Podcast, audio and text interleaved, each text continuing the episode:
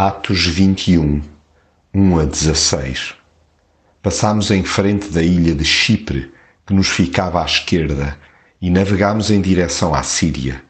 Como o navio tinha de deixar carga no porto de Tiro, desembarcámos ali.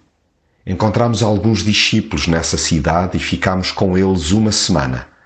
Então eles, avisados pelo Espírito Santo, disseram a Paulo que não fosse a Jerusalém. Partimos no outro dia e chegámos à cidade de Cesareia. Fomos então à casa do evangelista Filipe e ficámos com ele. Filipe era um dos sete que tinham sido escolhidos em Jerusalém. Demorámos-nos aí vários dias. Veio então da Judeia um profeta chamado Ágabo, que se aproximou, prendeu os seus pés e as suas mãos com o cinto de Paulo e disse: o Espírito Santo afirma que os judeus vão prender, assim em Jerusalém, o homem a quem este cinto pertence, entregando-o depois nas mãos dos pagãos.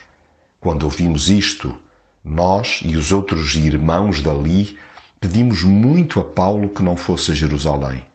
Mas ele respondeu-nos: Por que é que estão a chorar e a fazer-me sofrer com isso? Estou pronto não só a ser preso, mas até a morrer em Jerusalém por causa do Senhor Jesus.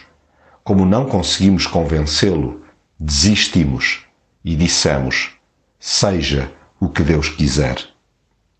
Um dos privilégios na caminhada cristã é a enorme galeria de vínculos relacionais em diferentes lugares. A família espiritual é maravilhosamente extensa.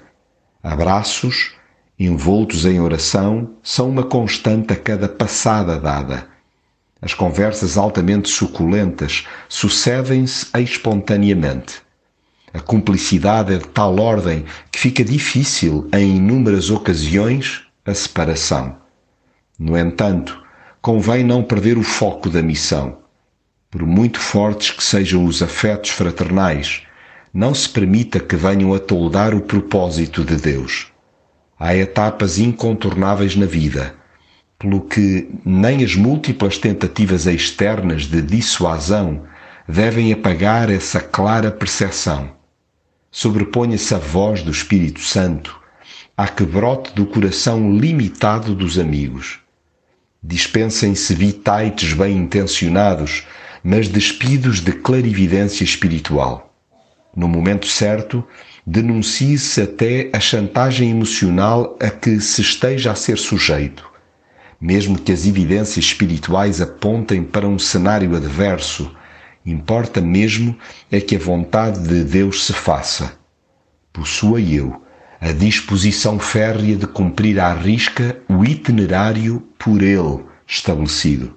Estou pronto, não só a ser preso, mas ainda a morrer pelo nome do Senhor Jesus.